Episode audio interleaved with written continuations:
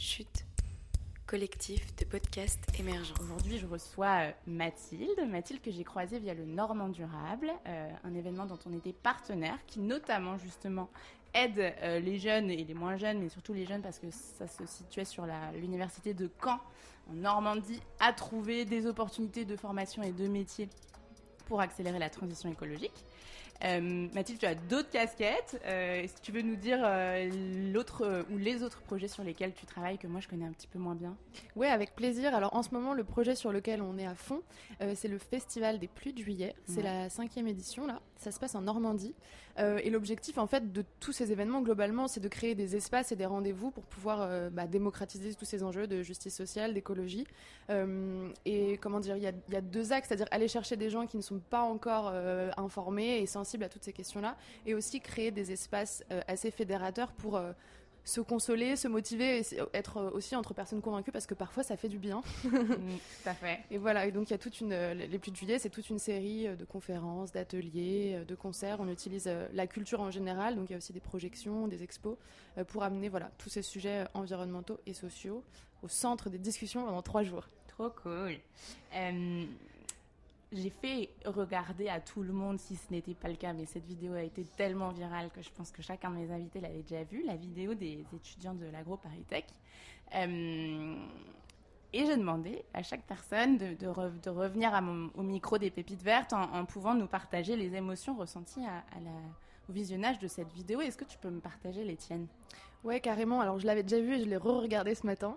Euh, je dirais que dans un premier temps, le premier truc qui me vient, c'est de la reconnaissance. J'imagine que je dois pas être la seule à répondre ça.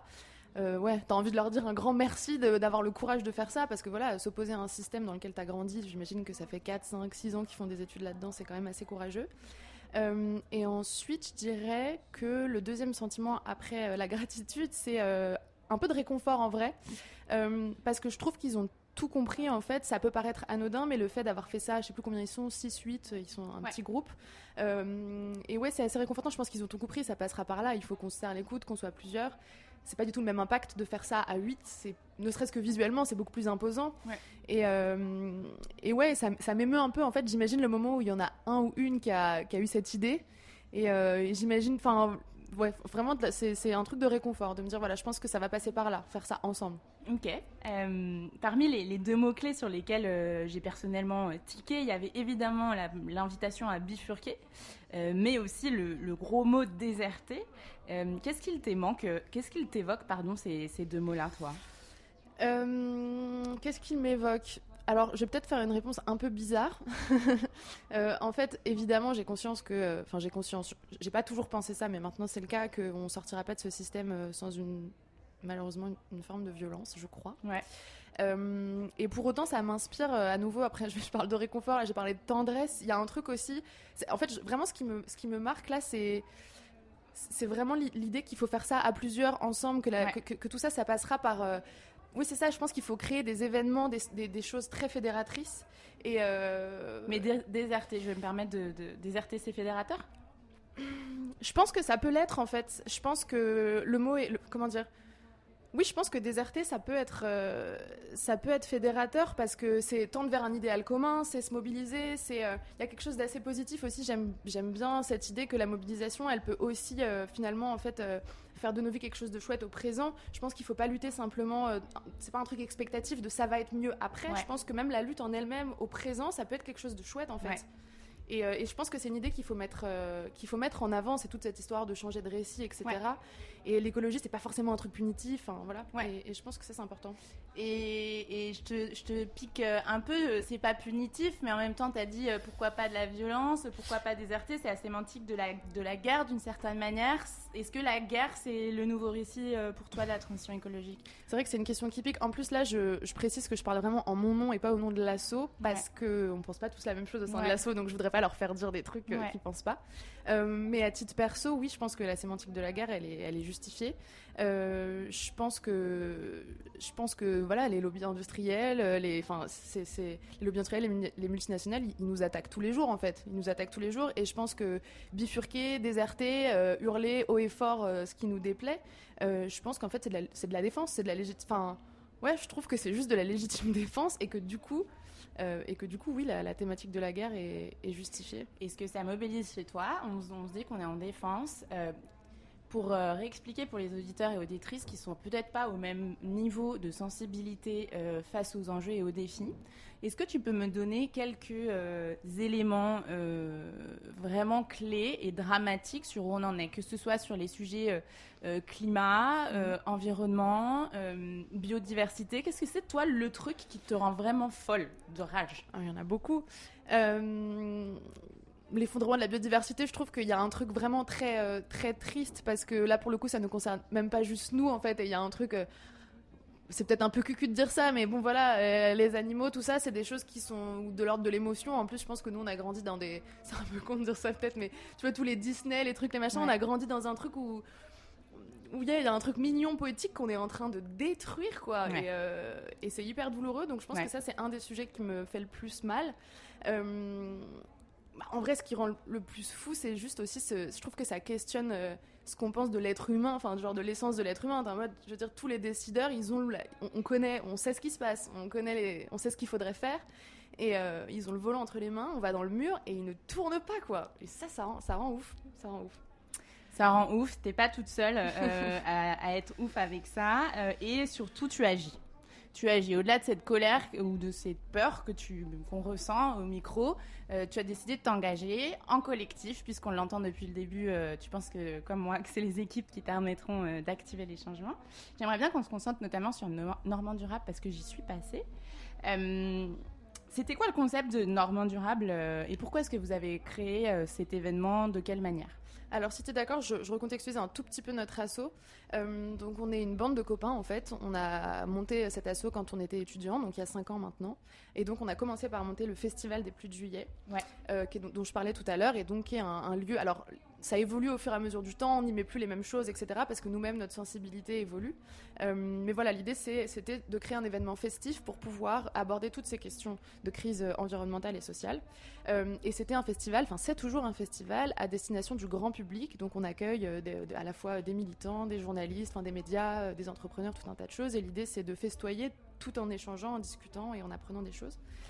Et rapidement, en fait, même si on adore cet événement, euh, on s'est dit qu'on avait aussi envie de, disons en parallèle, de monter une action un peu plus concrète et de passer de la sensibilisation du coup à l'action. Ouais. Et on s'est dit que bah, un truc intéressant et essentiel, euh, c'était euh, le monde des entreprises, voilà, les étudiants qui arrivent sur le marché du travail, toute cette matière grise. Voilà, qui, qui, euh, on l'espère, va s'engager de plus en plus euh, dans des, des projets vertueux et sensés. Euh, et donc voilà, on a décidé de monter un partenariat avec trois universités normandes, donc. Caen, Le Havre et Rouen. Donc toi, tu es venu à la première édition, là, au mois de mars, euh, qui était, on peut le dire, pas pas à la hauteur de ce qu'on avait espéré, mais en même temps, ça fait partie du travail entrepreneurial. Voilà, là, du coup, c'est assez chouette. On se remet, voilà, on discute, on se remet autour de la table et on va changer plein de trucs. Euh, mais en tout cas, on est certain que euh, on était au bon endroit. Disons qu'il y a des choses à revoir pour réussir à faire venir plus de monde, par exemple, tout simplement. Euh, mais je pense que oui, on était au bon endroit. La connexion entre les entreprises et les étudiants, enfin, je veux dire, la transition se fera pas sans les entreprises. Et voilà, on est convaincu que qu'on est au bon endroit. Trop bien. Je peux piquer encore, c'est mon rôle aujourd'hui. explique-moi. C'est intéressant ce qui s'est passé au Normand Durable. Il y avait une prog de ouf, beaucoup d'intervenants. Euh, et tu dis pas au niveau des attentes. Qu'est-ce qui s'est passé? Bah, on- ce qui s'est passé, c'est qu'en fait, juste, on a eu du mal à faire venir notre principale cible, qui était les étudiants. Alors, après, il y a des choses pas très intéressantes, dont je vais peut-être pas rentrer dans le détail, des choses de logistique, Oui. le site était peut-être pas très. Enfin, bon, des trucs un peu pratico-pratiques, Ouais. euh, voilà. Mais au-delà de ça, euh, il y a aussi des moments où il faut se rendre à l'évidence, et où moi, on en a parlé d'ailleurs à ce moment-là, ça m'a rendu triste, parce que, bah, par exemple, bah, toi, tu as donné une conférence euh, avec Camille Etienne. Euh, moi, j'ai pas pu y assister, mais tout le monde m'a dit que c'était passionnant, et il y avait très peu de monde, alors qu'on était en plein milieu d'un campus, et que les étudiants, ils étaient à la cafette pas loin, et que nous on a mobilisé des bénévoles qui sont allés leur dire genre voilà il y a ça à côté. Et malheureusement euh, en fait il faut aussi sortir de ce truc là c'est à dire qu'on a monté ce projet avec beaucoup d'espoir et d'enthousiasme en se disant la jeunesse et tout la vérité c'est qu'il y a une partie de la jeunesse qui se bouge et une partie de la jeunesse qui dort ou qui ne sait pas ou qui tu- Et et a euh, d'autres priorités. c'est ça et donc là, notre questionnement, c'est comment on fait pour aller les chercher en fait. On peut pas, faut pas leur jeter la pierre, c'est pas du tout l'objectif, mais juste comment on fait euh, pour leur donner envie, juste. Est-ce que vous avez quelques pistes? Est-ce que c'est par exemple justement sur ce sujet de la sémantique euh, qu'il faut changer les choses, les couleurs, le mainstream? Ouais, je pense. Euh, en plus, je dirais qu'il y a aussi une, une part de méfiance de leur part. Alors, petite anecdote, bon là je raconte que les trucs un peu, euh, un peu difficiles de cette première édition, mais, après, la question qui mais explique évidemment il y a plein de trucs bien. cool. Euh, mais aussi, à un moment donné, on avait mis une grande arche en bois avec écrit le Normand durable, etc. Et au bout du deuxième jour de l'événement, quelqu'un arrive dans le bureau de prod pour nous dire euh, Vous avez vu le tag sur le- sur la- l'arche? Non, donc on sort tous et il y avait écrit Greenwashing Land. Alors que vraiment. Moi, ça m'a fait mal parce que vraiment, c'est pas le cas, quoi. Je veux dire, on fait hyper gaffe à tout. C'est même un problème pour nous parce que ça serait. Enfin, je veux dire, on a un modèle économique très fragile justement parce Ouais. qu'on refuse de faire, de, de faire du greenwashing. On a des gros partenariats qu'on refuse parce que, bah, parce que voilà, c'est c'est pas nos Ouais. valeurs.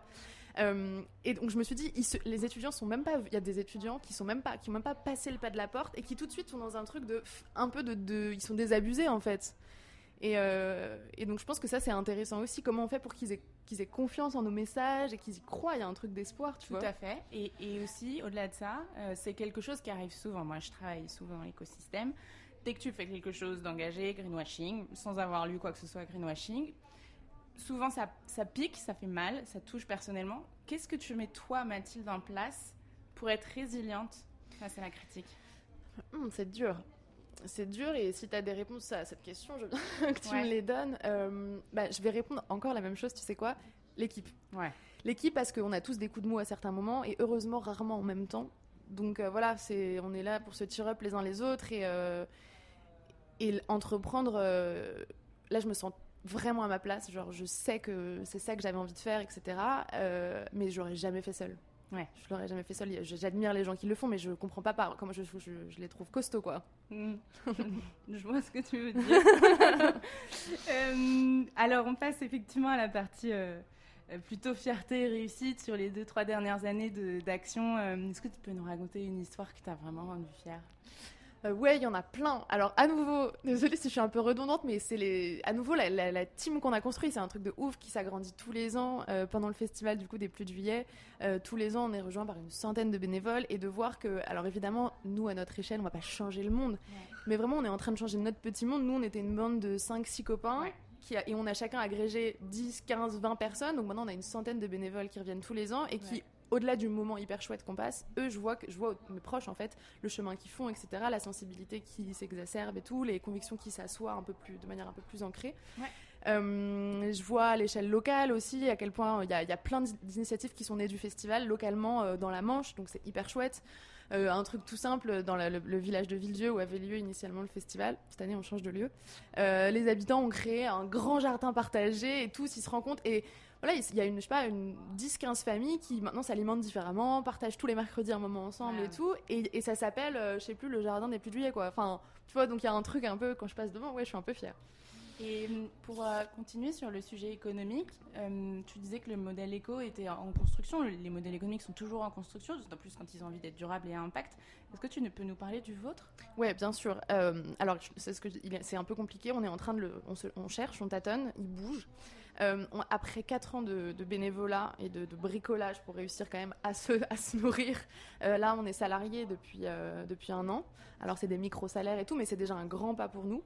Euh, bah, on- en fait, on a plusieurs axes. Donc, on a le festival qui nous permettra jamais de nous payer et c'est pas du tout pour ça qu'on le fait. Donc la billetterie La- euh, ouais, alors si tu veux que je rentre dans les détails, je peux. Bah, Ouais, il y a- Parce que ça aide les gens un peu à comprendre. Bien sûr, carrément. Alors, pour le festival, euh, le modèle économique, il est réparti en trois sources de financement. Le premier, c'est des subventions publiques. On a Adèle qui est une tueuse. Ouais. Donc, ça fait au bout de la deuxième année, on a, on a eu, on a eu des, des financements de l'Europe, de la région, du département, de la municipalité. Enfin, vraiment, c'est un panel très large. Euh, et je trouve que c'est de l'argent bien utilisé. Enfin, je, voilà, je trouve que c'est d'intérêt public quand même. Euh, voilà, donc ça c'est la part subvention. Il y a une part d'autofinancement avec euh, la billette et le, et le bar. Mhm. Euh, la billetterie, c'est aussi un sujet parfois de discussion. En fait, tout, tout l'aspect sensibilisation, donc en journée, le village, les confs, les projections, c'est gratuit. On ne veut pas faire payer, même pas un euro symbolique parce que tu sensibilises pas en, faisant payer. C'est une première barrière, ça c'est hors de question. Et parfois, c'est une discussion avec les élus. Alors, ceux qui pensent comme nous, entre guillemets, ils comprennent. Euh, Les élus qui partagent pas nos idées, qui sont d'autres bords politiques, etc., ils nous disent Mais c'est pas à nous de payer pour ça, nanani, nanana. Donc, on doit leur expliquer que, voilà, à notre sens, l'argent public peut servir à ça. Euh, et ensuite, donc on fait payer la partie concert. Et qu'est-ce que j'oublie? J'ai des subventions. Ah oui, et mécénat privé. Donc euh, pareil, on cherche des entreprises qui ont du sens, des entreprises locales. Euh, et donc on arrive quasiment toujours à l'équilibre là. Ok. Ça c'est pour le festival. Et ensuite on essaie de générer des salaires avec donc le Normand durable. Là le modèle il est assez simple en fait, il y a une quarantaine de, de stands qui sont là et euh, les entreprises payent pour être là, c'est assez classique. Et le dernier point, c'est les ateliers de sensibilisation. Euh, on intervient dans des écoles, Mhm. collèges, primaires, et là on commence un peu dans les lycées, et on s'est formé là euh, à la fresque. Et donc on intervient aussi maintenant dans des entreprises. Donc on développe le pôle un peu prestation en fait. Ouais. Et vous êtes combien? Euh, salariés, on était 5, là on passe à 4 parce que euh, quelqu'un s'en va pour euh, des raisons perso. Ouais. Voilà, donc on va être 4 et il faut, faut tenir la baraque quoi. Euh, écoute, on arrive à la fin. On a discuté euh, des peurs, de l'optimisme, des fiertés, des trucs plus durs. Euh, à la fin de chaque épisode Pépite, on, on retourne dans le passé et je t'invite euh, à fermer les yeux, à retrouver Mathilde de 18 ans, à lui taper sur l'épaule et à lui donner un conseil pour l'avenir. Qu'est-ce que tu lui dis? Bah écoute, en fait, euh, j'aime assez cette question parce que elle me permet de réaliser que je crois que je regrette rien de ce que j'ai fait jusqu'ici et que je lui dirais vas-y, vas-y, ça va être un peu galère, mais euh, go en fait juste, enfin vraiment c'est juste ça. Donc merci de me permettre de réaliser ça. J'espère que cet épisode vous a plu. Si c'est le cas, en vrai, vous connaissez mais déjà mieux que moi la chanson, parce que moi j'écoute pas énormément de podcasts. Il faut liker, mettre 5 étoiles sur Apple Podcast, euh, ensuite fermer les yeux, tourner trois fois sur soi-même et mettre un commentaire et l'envoyer à votre grand-mère. Bisous